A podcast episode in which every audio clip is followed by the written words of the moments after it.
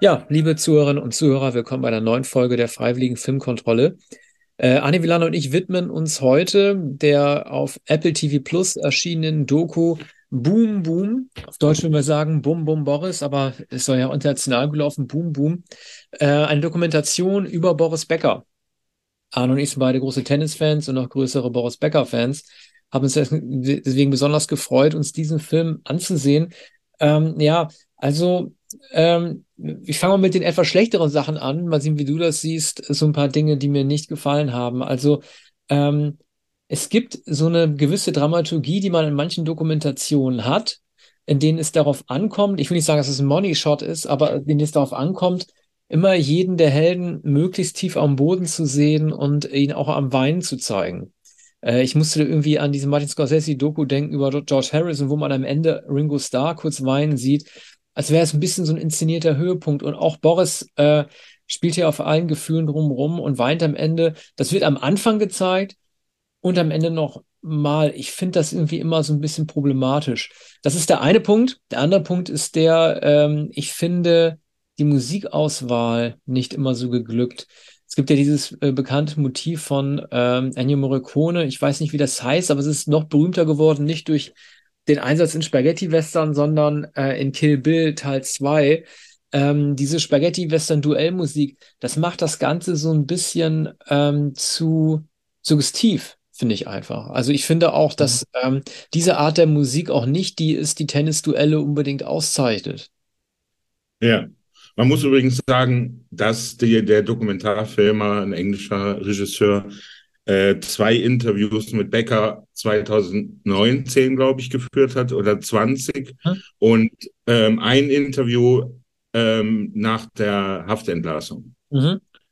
Das anschließend, ähm, das anschließend dazu geschnitten wurde.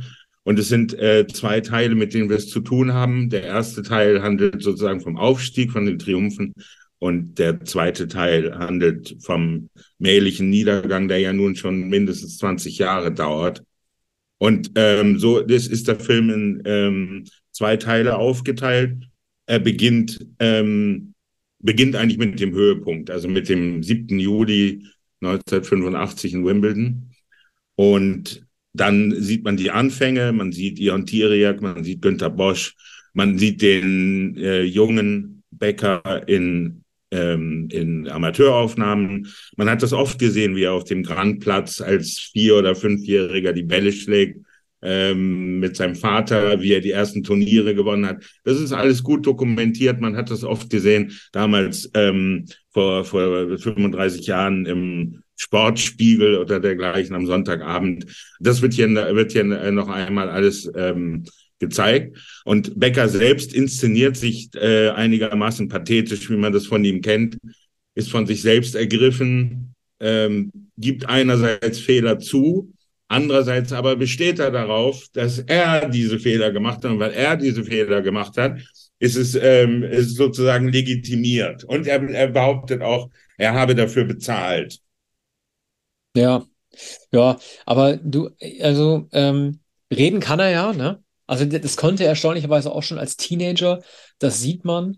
Und das Gute ist ja, dass man ihn in verschiedenen Phasen seines Lebens sieht. Ich finde es prinzipiell schon sehr gut, dass man ihn am Ende oder am Anfang reden sieht, weil dieser neumodische Trend bei Dokumentation, das hast du ja bei diesen ähm, Oscar ausgezeichneten Dokus auch, wie bei Senna oder Amy Winehouse oder bei dem Apollo 11 Film, der geht ja dahin, überhaupt keine Talking Heads mehr zu zeigen oder keine Off-Stimmen oder niemand mehr, der es historisch eingliedert, sondern so eine chronologische 1 bis 100 Erzählungen der Ereignisse ohne jeden Kommentar. Und ich bin zum Beispiel jemand, der gerne mal in die Hand genommen wird und der irgendwie äh, begleitende Stimmen haben möchte oder Sachen, die das sowohl chronologisch betrachten als auch in der Retrospektive. Und das finde ich in der Inszenierung zumindest an, ähm, an sich ganz gut. Wenn man Boris Becker nur reden hört, ähm, auf der einen Seite sagt er halt so tolle Sachen wie, ähm, er ist halt irgendwie ein eher äh, wuchtiger Typ, deswegen my strategy was overpowering the other guy. Was mich aber so an dem mehr, an, an dem irgendwie so ärgert. Ähm, und das hat mich damals schon geärgert, dass Boris immer an sich selber scheitert, wie 1988 in Wimbledon, als er irgendwie erzählt, er hätte eine Schlaftablette viel zu spät in der Nacht genommen, sodass sie ähm, noch ausgestrahlt hat bis in den Morgen, als er schon auf den Center Court gehen musste. Ich finde sowas einfach ärgerlich. Und man hat ja bei Boris sehr, sehr viele, gut, das war jetzt ein Finale aus, aber man hat bei anderen Turnieren wie Roland Garros ja immer wieder gesehen, dass er in der ersten Runde rausgeflogen ist. Für mich waren, ich habe mich auf diese zwei Wochen Paris im Mai immer gefreut. Dann gab es ein Match, das hat er verloren und dann waren die anderen 13 Tage futsch. Das war sozusagen wie Urlaubszeit, die man genommen hat, die man dann abbrechen musste. Ja, ich ähm, habe es ähnlich empfunden, habe mich aber schon darauf eingestellt, dass ähm, Roland Garros keine Bäckertage sein würden. Und man musste dann mit Ivan Lendl und ähm, Mark Chang hieß er, glaube ich. Michael Chang. Michael Chang. Michael Chang. Aber einmal hat Becker das Halbfinale geschafft, 1989. Ähm, der ist da aber dann gegen, ähm, ich weiß ja nicht, wer das war. War das dann Edberg? Naja, auf jeden Fall hat er dann ja irgendwie einen Apfel gegessen. Und die Bildzeitung hat getitelt, naja, dann hat er wahrscheinlich irgendwie die falschen äh, ähm, Vitamine zu sich genommen, ob es daran gelegen haben könnte. Das weiß ich noch. Ja, so war es. Ja. So war es. Er hätte gar keine Vitamine zu sich nehmen müssen. Ja, man, man hatte, ähm, man hatte nach den anfänglichen Triumphen oft das Gefühl, dass er äh, doch öfter verloren als gewonnen hat. Und äh, nicht nur final, sondern auch äh, früh ausgeschieden, unglücklich ausgeschieden. Äh, immer wieder, man sagt ja an sich selbst gescheitert, aber tatsächlich ist er natürlich an, an seiner an seiner Unbändigkeit und an, an, seiner, an seinem Unvermögen gescheitert und an seinem Jähzorn. Ältere Gegner wie, wie der ähm, Todesstern Ivan Lendl haben sich niemals aus der Ruhe bringen lassen. Ja, ähm, wo du sagst, an sich selbst gestartet, die Statistik ist wirklich sehr, sehr übel für Boris. Äh, siebenmal Finale in Wimbledon, nur dreimal gewonnen. Und der letzte Wimbledon-Titel war noch in den 80er Jahren. Ne? Ja. Er hat das 19 Australian Open geholt, aber der letzte Wimbledon-Titel war noch in den 80er Jahren. Und ähm, das ist natürlich. Und er wurde, Entschuldigung, ja? er wurde ja. 1995, glaube ich, ähm, für kurze Zeit Nummer eins der Weltrangliste. Äh, ja. Nein, nein, das war, das war 91. 91. 91. Nach den Australian hm. Open 91, aber auch nur für drei Monate oder so. Ja. Und das, mir tut das richtig leid für Boris Becker und er wird natürlich immer den Titel haben als jüngster Sieger, aber er ist wirklich einer, der unfassbar viele Chancen liegen gelassen hat. Nun kann man immerhin sagen, das habe ich nachgeguckt, wann immer er in Wimbledon rausgeflogen ist, ist, hat er immer verloren gegen den späteren Gewinner des Turniers. Also zumindest äh, hielt das an, also bei Pat Rafter natürlich nicht mehr bei seinem letzten Auftritt, aber das hielt an bis zu seinem letzten Finale 95. Ist er ab 1989, als er da nicht mehr gewonnen hat, dieser Spann von sechs Jahren, ist er immer rausgeflogen gegen Agassi, gegen Sampras, immer gegen den späteren Gewinner oder Stich halt, ganz bekannt. Von daher, er ist am jeweils besten des Turniers gescheitert. Trotzdem hätte er einfach mehr machen können. Becker hat ja eine sehr interessante Analyse gegeben zu seiner äh, Taktik mit sich selbst kämpfen. Er hat gesagt, ähm, er riskiert es bis zum Tiebreak zu kommen.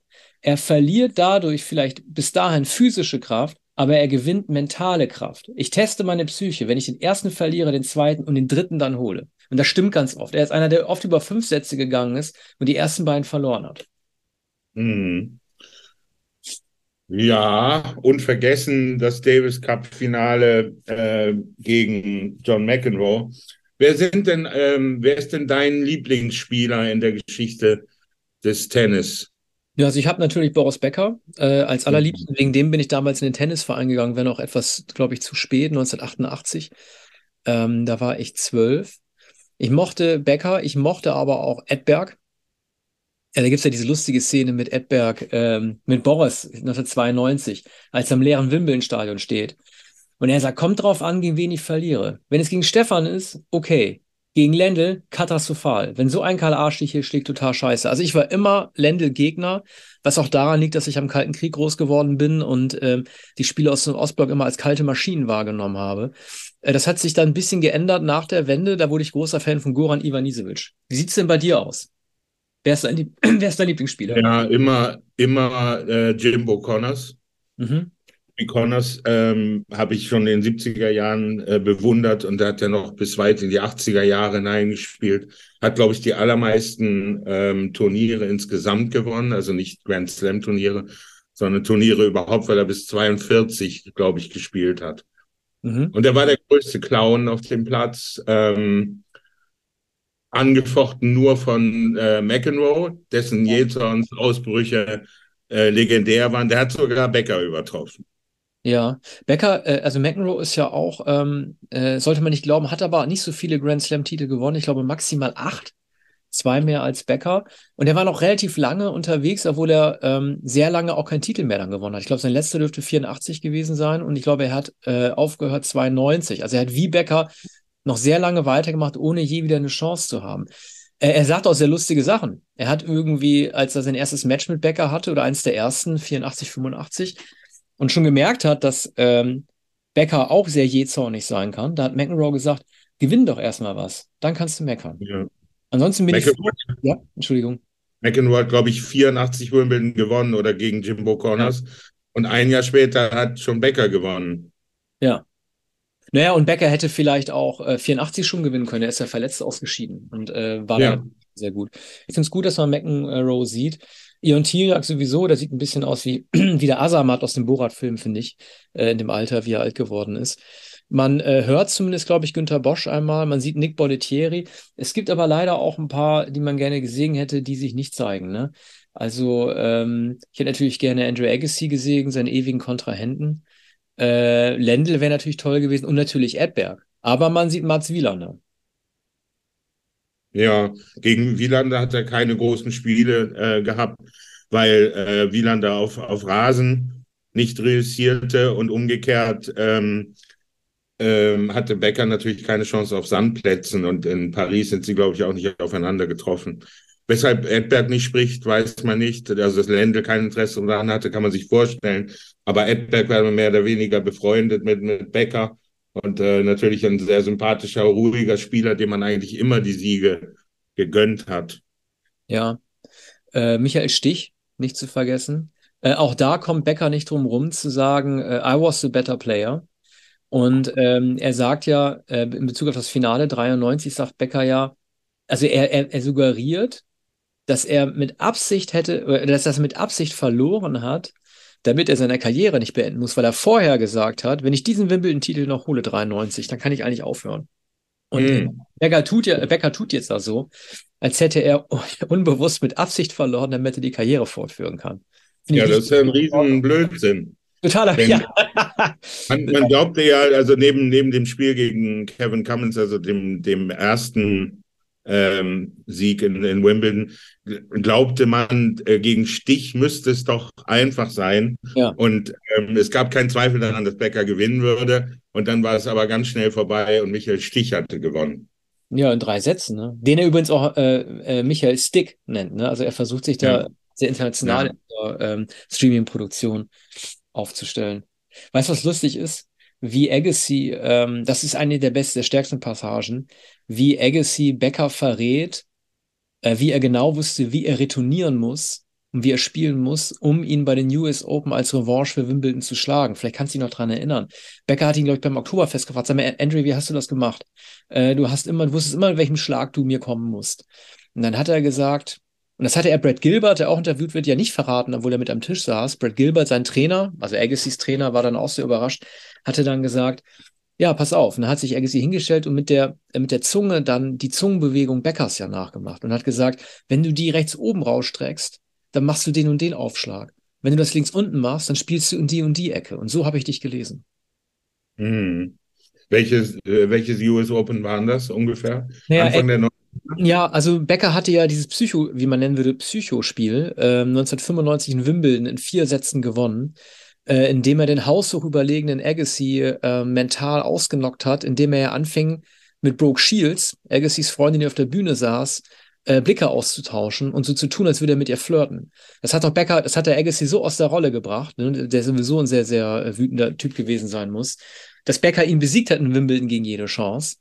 Und da war Agassi richtig sauer. Und dann hat er in US Open, drei Monate später, hat er dann Becker knallhart abgeschossen. Also der, da hat er den Zungentrick halt gelesen und den Zungentrick beherrschen. Da war Becker mhm. schon. Dennoch war das meine Lieblingsphase von Becker, die Spätphase. Also Wimbledon gegen Sampras in vier Sätzen verloren, den ersten wohlgemerkt gewonnen. Er war so zwei Gewinnsätze mhm. entfernt vom Titel 4. Ähm, dann äh, US Open, erst Halbfinale und dann Australian Open 96 nochmal gewonnen. Also ich fand, das war eine tolle äh, Spätphase für Becker. Ja, 96 Melbourne, ähm, das war dann schon unvermutet und äh, fantastischer Triumph zu, zum relativ späten Zeitpunkt, wobei er da ja auch erst neun Jahre von Wimbledon entfernt war, noch immer ein junger. Mann. Bald darauf wirkt, wirkt er fast schon ausgebrannt. Und dann kamen, kamen natürlich Leute wie Pete Sampras, Patrick Raft hast du erwähnt, und ähm, da kamen die Maschinen und eine andere Art äh, des Tennis. Becker ist, ist ja noch den, den Künstlern zuzurechnen. Ja. Und, und, und dann kamen die Ballmaschinen. Ja, ja, die heutige ähm, Athletik, ne, das wird ja auch immer oft gesagt. Also es wird ja gesagt, dass jemand heutzutage, so wie Michael Chang Paris gewonnen hat mit 17, äh, den Becker übrigens dann in Melbourne geschlagen hat, 96 im Finale. Oder Becker 17 in Wimbledon, diese Art von junger jungen Körpern, die noch nicht voll austrainiert sind, die hätten heute keine Chance sagt man. Deswegen werden auch keine Altersrekorde mehr gebrochen bei den Grand Slams. Du musst heute eine Maschine sein, äh, so wie Federer. Ne? Also ein Bäcker hätte bei gleichzeitigem Karrierestart heute gegen die überhaupt keine Chance. Wahrscheinlich Edberg auch nicht. Hm, ja, das ist wahr. Aber äh, Federer wiederum äh, war, war natürlich der Virtuose und Künstler schlechthin, aber vollkommen austrainiert. Und, und deshalb war er eine Weile unschlagbar. Ja. Es gibt einige Sachen, ähm, die so ein bisschen, äh, die ich auch kritisieren würde an der Doku. Zunächst einmal, als es um die sogenannte Besenkammer-Affäre geht, die, wie Becker sagt, keine Besenkammer war, weil eine Besenkammer wäre viel zu klein. Da werden von, von der Regie so äh, Assoziationen mit so Sushi eingeblendet, wie so Sushi zubereitet wird in so einer Küche, als könnte man den Geschlechtsverkehr mit so einer fischigen Angelegenheit vergleichen. Das finde ich so ein bisschen daneben gegriffen. Aber was viel wichtiger. Ich glaube. Ja, Entschuldige. Entschuldige, in dem wir besprechen via Zoom. Äh, wahrscheinlich gab es in dem Restaurant, in diesem Hotel äh, Sushi. Ah, ja. Ich glaube, es wurde Sushi äh, gegessen. Und, und es war wohl eine Wäschekammer, keine Besenkammer, sondern so ein Wäscheraum. Ja. Ah ja, okay, verstehe. Aber ähm, das sind die Sachen, also diese privaten Geschichten, also Barbara Feldhus ist ja auch zu hören, Barbara Becker, man sieht auch kurz die Kinder. Das, ich finde das alles interessant, aber es ist natürlich bei weitem nicht so toll wie die Tennisspiele. Und ähm, gerade deshalb ist es besonders schade, dass einige wichtige Stationen fehlt. Also äh, es wird nicht gezeigt, wie er mit Michael Stick zusammen das Olympiagold holt in Barcelona, das fehlt. Äh, es fehlt, ähm, ich finde auch, dass es einen unsauberen Schnitt gibt von Wimbledon 93 Agassi zu äh, Wimbledon 95 Agassi. Man weiß nicht, in welchem Spiel man sich befindet. Es wurde ja. das, das Wimbledon-Finale gegen Pete Sampras, sein letztes Finale wurde weggelassen und ich hätte gerne gesehen, wie er den Hannoveraner Nikola Kiefer zertrümmert in drei Sätzen bei seinem äh, letzten Auftritt.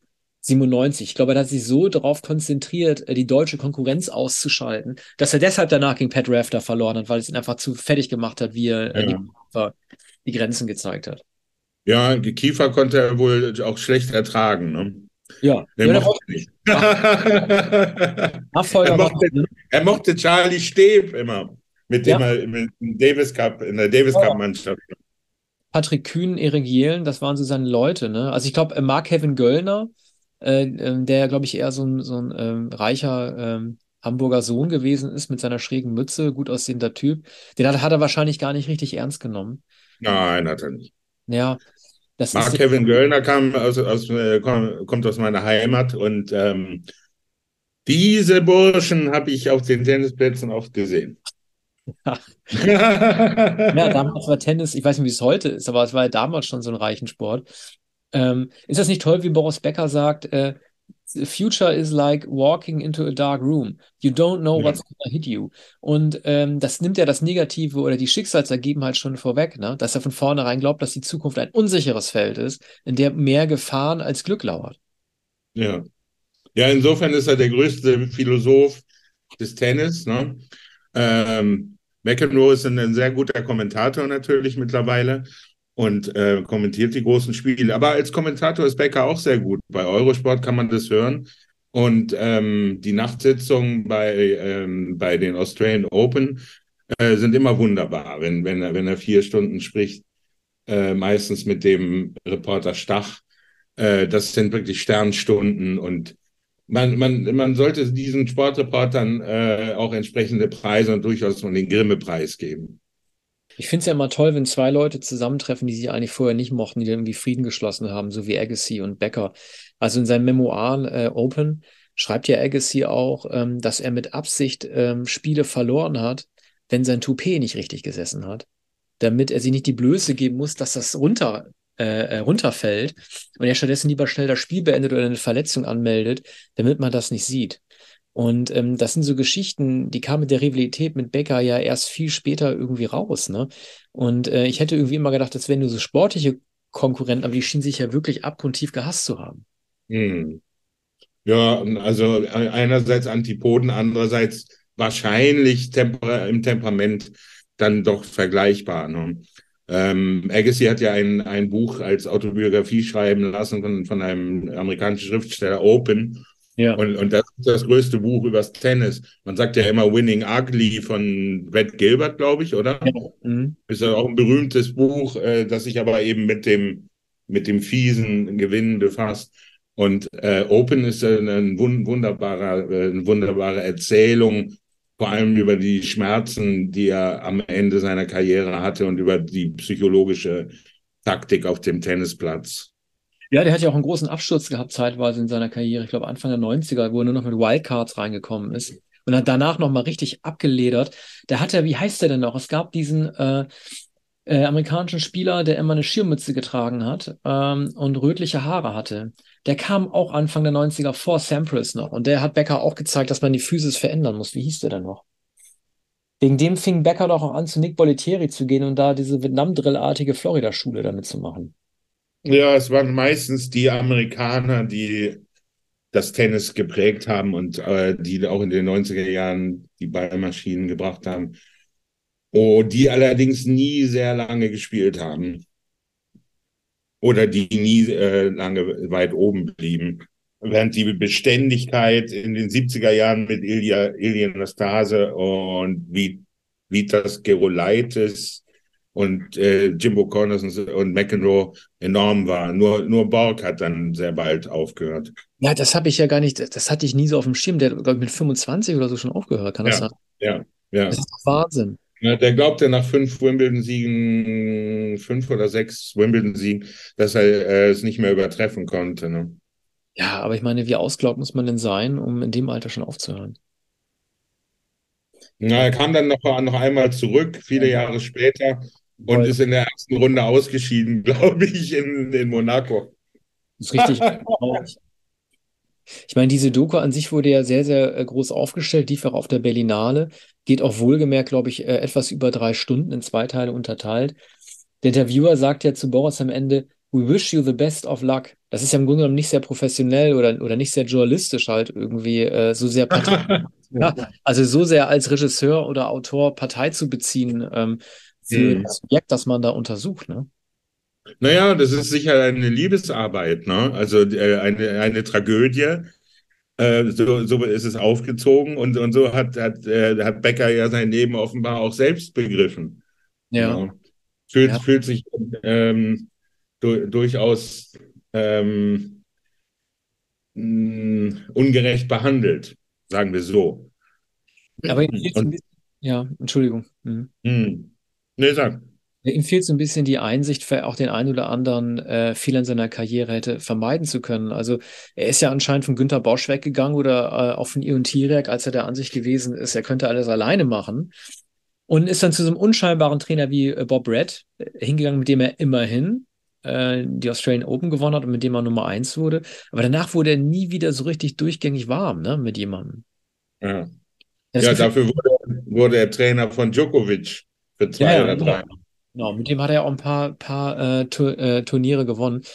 Die Sache ist nur, ich kann mir gar nicht vorstellen, dass es eine Doku gegeben hätte äh, mit einem anderen Spieler, außer vielleicht Agassi, die ähnlich interessant hätte sein können. Ne, ja. kann, Rafael Nadal. Rafael Nadal, genau, Nadal, Nadal ist der, Mallorquiner, der ja mittlerweile die allermeisten Grand Slam-Siege, glaube ich, hat, oder? Oder ist es Djokovic? Ich glaube, der Joker hat ihn überholt, aber mhm. äh, ich glaube mit 22 zu 21 oder so. Aber Nadal äh, ist derjenige, der die meisten Paris-Siege ja, geholt hat. Sowieso. Elf oder zwölf? Also von seinen 20 Titeln sind, glaube ich, zwölf allein von, ähm, von Paris. Und äh, ähm, es haben, viele sagen, das beste Wimbledon-Spiel aller Zeiten, das war ja 2008, das sei irgendwie auch, ähm, also das ist ja auch an, an Nadal gegangen, dieser Fünfsatz-Krimi, wie man ihn immer bezeichnen würde. Mir tut es immer ein bisschen leid, ich war ja immer großer Federer-Fan und hätte ihm 30 Titel oder so gegönnt. Ähm, besonders tragisch auch, wie er Wimbledon verloren hat gegen den Joker, äh, ich glaube vor drei Jahren, nachdem er schon ja. Match. Aber gut, das, das sind halt so die Tennissachen, äh, die, die, die, die Tennis-Dramen. Äh, äh, Ach, mal diese Sachen wie äh, Dramen und Krimi, jetzt bete man diese Floskeln irgendwie auch so nach, aber es ist halt leider mhm. spannender als ein Hitchcock-Krimi, sagt man ja immer. Ja, ja das, das ist natürlich, das ist natürlich so diese großen Spiele, auf die man sich so lange gefreut hat. Ich war, war bei Federer am Ende immer ziemlich sicher, weil ich mich so sehr darauf gefreut hatte. Und ähm, als ich vor dem Fernseher sah, dachte ich immer, jetzt, da ich zuschaue, wird Federer verlieren. Und er hat jedes Mal verloren. Ja. Das war natürlich ähm, so um 2007 ganz anders. Da konnte man sich drauf verlassen, dass, dass Federer sehr wahrscheinlich gewinnen würde und allemal in Wimbledon. Ja, ja, und es ist halt auch so klar, ne, jetzt wo alle ihre 20 Titel haben, äh, jetzt wo die physisch stärker ausgebaut ist, äh, ausgebaut ist und Spieler bis zum Alter von 40 oder so durchhalten und auch noch auf hohem Level durchhalten, ist ja auch klar, dass es mehr Titel zu gewinnen gibt. Ne? Das war vorher so eine Sache, die bei den Frauen ein bisschen häufiger vorkam, dass sie eine Sache komplett dominiert haben, siehe Steffi Graf äh, mit ihren über 20 Titeln oder Martina Navratilova äh, mit, weiß nicht, 15, 16 oder so äh, Serena Williams, ja, äh, Jungs auch, da geht das irgendwie einfacher, ne? Da ist das Feld irgendwie, ähm, ja, wie soll man das sagen? Das ist nicht so breit aufgestellt, ne? Du hast da halt immer jemanden, der alle fertig machen kann. Auf jedem Belag. Ja, und viele, die für kurze Zeit sehr gut waren, äh, haben nicht durchgehalten und waren nach, nach kurzer Zeit sehr, sehr weit oben an, auf, äh, auf der Weltrangliste äh, dann verschwunden. Mhm. Und ähm, entweder in tiefen Regionen der, der Rangliste oder äh, haben sogar aufgehört. Ne? Ja. Und dann gab es natürlich äh, die, die, ähm, das Attentat auf Monika Selisch, als, als man äh, dachte, Selisch könnte äh, Steffi Graf überwältigen. Na, sie war ja schon besser zu dem Zeitpunkt. Also sie hat ja. Ja, äh, eigentlich war sie schon besser. Ja. Mhm. ja, ja. Sie hat die schon besiegt. Martina Hingis, Martina Hingis, die Schweizerin. Ja, die ist ja ganz schrecklich. Also ähm, als Steffi Graf ihr äh, Comeback hatte und sie in Paris äh, besiegt hat, fing ja auf einmal Hingis an mit ihrem Psychospielchen und hat irgendwie äh, so Michael Chang-mäßig von unten die Aufschläge gemacht oder irgendwie nur so angetäuscht, die zu machen. Und dann hat Steffi Graf ja. auch völlig zu Recht und ganz cool gesagt, sind wir jetzt auf einmal hier im Zirkus? Mhm. Und dann muss die Schiedsrichterin dann auch eingreifen und dann äh, hat Martina Hingis zum Glück und völlig zu Recht verloren und ist dann ja weinend vom Platz gestürmt und äh, kam dann irgendwie dann trotzdem zur Siegerehrung wieder und hat irgendwie gesagt, sie habe sich von Steffi pro provoziert gefühlt. Also so ein mhm. kindliches Verhalten. Ich bin froh, dass diese Frau nicht mehr mitspielt, äh, äh, mhm. Dass sie kurz danach auch sowieso nicht mehr gut ist, äh, war. Ist aber auch nochmal zurückgekommen. Ja, aber hat, hat die alten Höhen nie wieder erreicht. Ähm, Nein, glaube ich, ja. doppelt gespielt. Aber wir sind abgeschweift. Nochmal abschließend nochmal kurz auf unsere Highlights nochmal zu sprechen kommen. Äh, ich finde es, wie gesagt, das will ich festhalten. Ich hätte Becker zwei Titel mehr zugetraut in seiner Karriere. Er hätte Wimbledon 88 als auch 90, das über fünf Sätze beides Mal ging, mit Stefan Edberg gewinnen müssen. Er war der bessere Spieler. Er hätte also fünfmal statt dreimal Wimbledon gewinnen müssen und damit äh, auch acht statt äh, sechs Titel haben müssen. Vielleicht mein Lieblingsspiel, gleich frage ich dich, was dein Lieblingsspiel ist.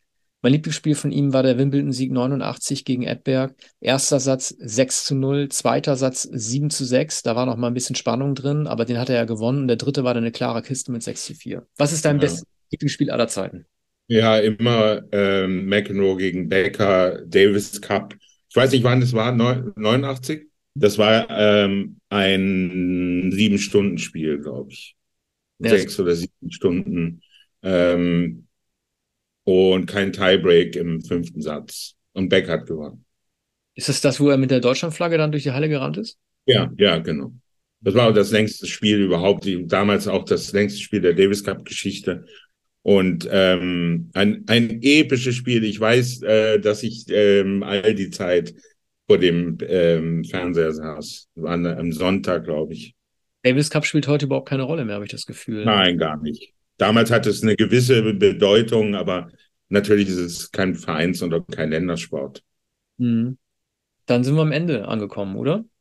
Ja, wir haben eine Sportdokumentation besprochen. Wir haben schon über einige Sportdokumentationen gesprochen.